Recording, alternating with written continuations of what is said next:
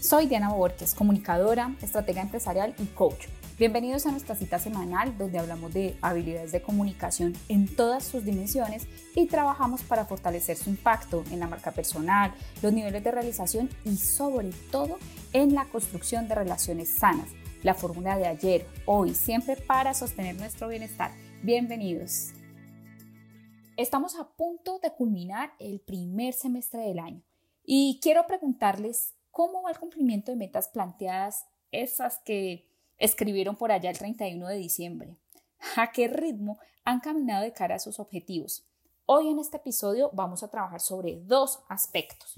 Primero, revisar los ámbitos que tú estás considerando para mejorar tu nivel de realización. Vamos a revisar cinco de ellos en los cuales deberíamos tener nuestra atención y enfoque.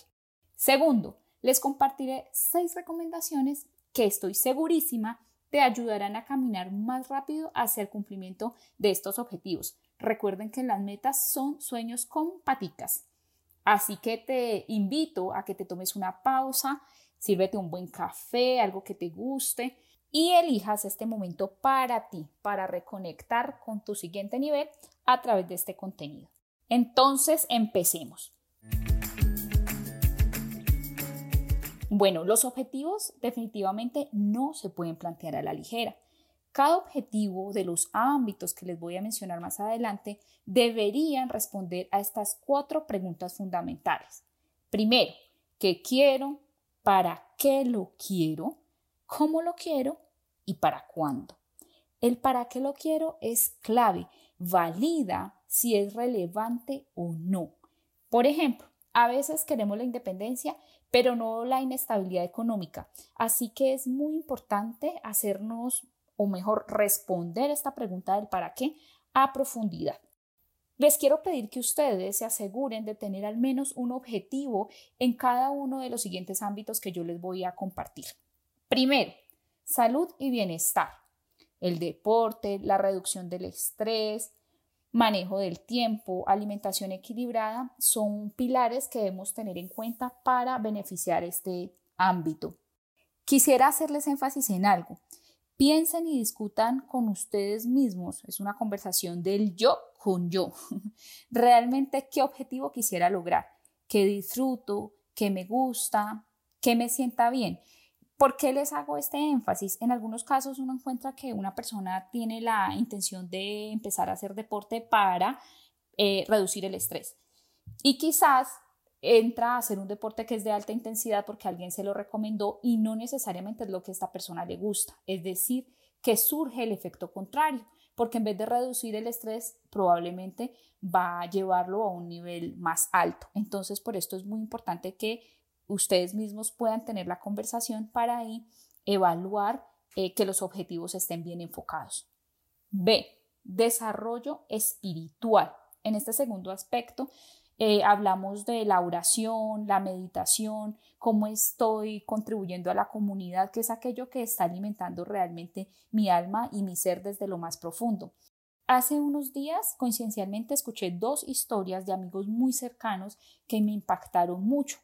Ambos fueron pacientes de COVID que usaron la meditación y afirmaciones positivas. Esto de las afirmaciones positivas es una técnica de la programación neurolingüística y ellos usaron estas dos herramientas para superar la enfermedad, dadas las situaciones de ansiedad, estrés y miedo que enfrentaron. Entonces, este aspecto es fundamental porque es lo que realmente ayuda a mantenernos sólidos y plenos. Es en este desarrollo espiritual donde encontramos la fuerza para solventar la adversidad. C o tercer aspecto, relaciones. Sacar tiempo para las personas que amas, por ejemplo, mejorar o fortalecer la relación con alguien, estar más presente en la vida de algún familiar, llamar a tus amigos. La realidad actual definitivamente nos lleva a encontrar nuevas alternativas para mantenernos cerca, así que valida que este sea un aspecto que está entre tus prioridades. Crecimiento profesional, este es nuestro cuarto ámbito. Aquí hablamos de un ascenso o una actualización a través de la formación, en algunos casos independencia laboral también se puede ver como una oportunidad de crecimiento. Aprovechar las oportunidades que actualmente tengo en mi trabajo, por ejemplo, presentar un nuevo proyecto, presentar un nuevo servicio. Estas son algunas ideas que te pueden ayudar a transformar lo rutinario en algo extraordinario. Es un proceso de reinvención permanente que no te permitirá caer en zonas de confort, así que es importante que ustedes hagan este chequeo, cómo se están planteando, cómo se plantearon este ámbito. El último aspecto, con el dinero. Último y no menos importante, incrementar mi nivel de ingreso. ¿Qué proyectos tienen ustedes hoy por hoy para lograrlo? Si quiero mejorar mi situación financiera, es igual de importante prestar atención a diversificar la fuente de ingresos, así que pilas, porque a veces lo que sucede es que queremos resultados distintos haciendo las mismas cosas y así definitivamente no se puede. Entonces, este primer recorrido que damos por los ámbitos clave a revisar, entramos a la segunda parte del episodio. Elementos que te ayudan a caminar más rápido hacia los sueños. Entonces, primero, empezar a plantearnos los objetivos en positivo. No se vale, ay, no, es que yo ya no quiero mi trabajo. No, no, no, no, no, ese no sería un objetivo. Ese sería más vale como una queja y en esta comunidad no actuamos como víctimas, somos protagonistas, así que en nuestro caso sería, quiero un trabajo que me permita descubrir nuevas capacidades, en el que tenga más autonomía, etc. Empiezo entonces a escribir de cara a lo que sí quiero. A veces somos unos duros en expresar lo que no queremos y nos cuesta poner en palabras aquellos anhelos. Segundo, Piensa en el impacto que tiene cumplir este objetivo. Te invito a reconocer eh, qué beneficios vas a tener tú, cuáles tendría tu familia, cómo se sentiría tú y la gente que te rodea una vez cumplieras este objetivo. Permítete traer esa vivencia al momento presente. Por ejemplo, si hablamos quiero un nuevo trabajo que me dé más tiempo, entonces vas a pensar por qué te mereces tener más tiempo, ¿En qué invertirías ese tiempo? ¿Cómo te vas a sentir? Escribe todo eso que tú sientes, cómo te lo imaginas y sin duda alguna ustedes van a afianzar la intención emocional. Y miren que no es un asunto menor, es algo supremamente poderoso para nuestro inconsciente. De esa manera estamos ayudando a programar nuestro cerebro y tenerlo eh, como aliado para tomar las acciones que son necesarias. Bien. Tercero, Empiezo por enumerar los recursos que me pueden acercar a mi meta. ¿Qué es aquello que sí tienes? Un gran saboteador que me encuentro en el 80% de las mentorías o cuando trabajo, por ejemplo, en compañías con grupos cerrados, es que hay una fijación en la carencia. Presten atención. Por ejemplo, si estamos pensando en una nueva meta de trabajo, en vez de pensar cómo lo voy a lograr, como que el primer pensamiento que viene a la cabeza es, ay, no, pero es que el equipo no es suficiente. No, y ahorita con esas condiciones del mercado, ¿qué nueva meta? Les quiero poner como un ejemplo para que ustedes eh, me escuchen y ojalá podamos graficar conjuntamente la diferencia e, en este punto. Por ejemplo, quiero postularme a un nuevo cargo. Inmediatamente el diálogo interno que surge es como, ay, no, pero es que no, no, no, yo nunca he trabajado en ese sector, no, ese no ha sido mi fuerte, y qué tal que no les guste mi perfil. Y encima hace pero años yo no voy a una entrevista de trabajo. Comparen ese diálogo que acabo de ejemplificarles con el siguiente. Ay, no, quiero postularme a este cargo porque no, definitivamente yo ya tengo más de 10 años de experiencia. Con mis conocimientos podría generar ideas nuevas saben que renovarme sería importante. ¿Qué notan? En el segundo diálogo definitivamente estoy confiando en la capacidad que tengo para proponer. Recuerden que el lenguaje crea realidades y depende de cómo lo uso, genero sensaciones y emociones. Así que, ¿cuál es la recomendación en este punto? Hacer una lista a tu favor, una lista de aliados de cara a los sueños que tengo. Tus años de experiencia, valores como la honestidad, el compromiso, la creatividad, la capacidad de trabajar en equipo, también se integrarán mi recursividad, el capital relacional, enumero todo aquello que sí soy.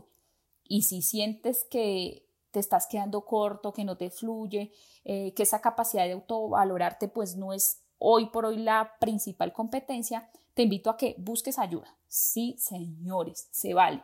Se vale preguntarle a un amigo, eso sí que es una persona honesta, transparente, que nos cuente quizás él que está viendo en nosotros y que nosotros no, estamos observando y seguro este feedback será muy valioso para el proceso.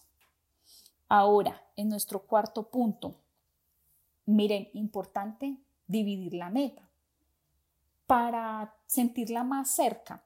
A mí me encanta el deporte y de él realmente he tenido grandes aprendizajes. Uno de ellos es la paciencia, entender que ganar una competencia es la suma de pequeñas victorias, sí, es decir, la victoria de tener la disciplina para entrenar, la victoria de tener la disciplina para hacer la dieta, y creo que así es la vida. No se nace corriendo, es un proceso y cada hito merece una celebración. A veces somos amigos del resultado y no tanto del proceso, y este es un grave error que nos genera frustración, nos lleva a abandonar caminos que con algo más de persistencia podrían ser de altísima satisfacción. Entonces, volviendo a nuestros ejemplos más cotidianos, si quiero cambiar de trabajo, pues marco tres momentos que sean importantes previo a este cambio. Primero, actualizo la hoja de vida. Segundo, eh, investigo un poco acerca del puesto al cual quiero ir o la industria a la cual me interesaría moverme. Y como tercero, podría validar qué contactos hoy por hoy conozco que podrían acercarme a ese puesto esperado. Por otro lado, si quisiera emprender, no lo aplacemos. Hoy puede empezar a generar un modelo de negocio, eh, algún tipo de ahorro. Como quinto punto, la invitación mía es busquen un socio. ¿Y a qué me refiero con esto? Ustedes pueden compartir su meta, contrario a lo que se dice por ahí que usted no puede contarle a nadie, que contarle a otra persona pues más o menos lo, lo llena de sal, lo está alejando del objetivo. No, no lo considero de esa manera. Creo que cuando te permites compartir un objetivo con alguien, se puede afianzar tu compromiso y sobre todo se crea una energía muy poderosa. Recuerda que todos estamos conectados, así que elige compartir tus sueños con esos socios que pueden contribuirte de una manera muy positiva. Sexto, último y clave, emprende la acción. No procrastines hasta mañana. Cierra tu día con la satisfacción de haber hecho algo para ti. No te vayas a la cama con el reclamo acusador porque no te dejará descansar. Quédate con estas afirmaciones. Quiero hacerlo, puedo hacerlo, tengo la capacidad y sobre todo me lo merezco. Hoy te reitero la recomendación de conectarte con tus más grandes anhelos y darte la oportunidad de vivir en el siguiente nivel. Esta fue una entrega más de Potenciate con Diana Borges. Recuerda compartir esta información con quien tú consideres puede necesitarlo. Nos vemos en mis redes sociales de Instagram o LinkedIn para que estemos en interacción permanente. Chao, chao.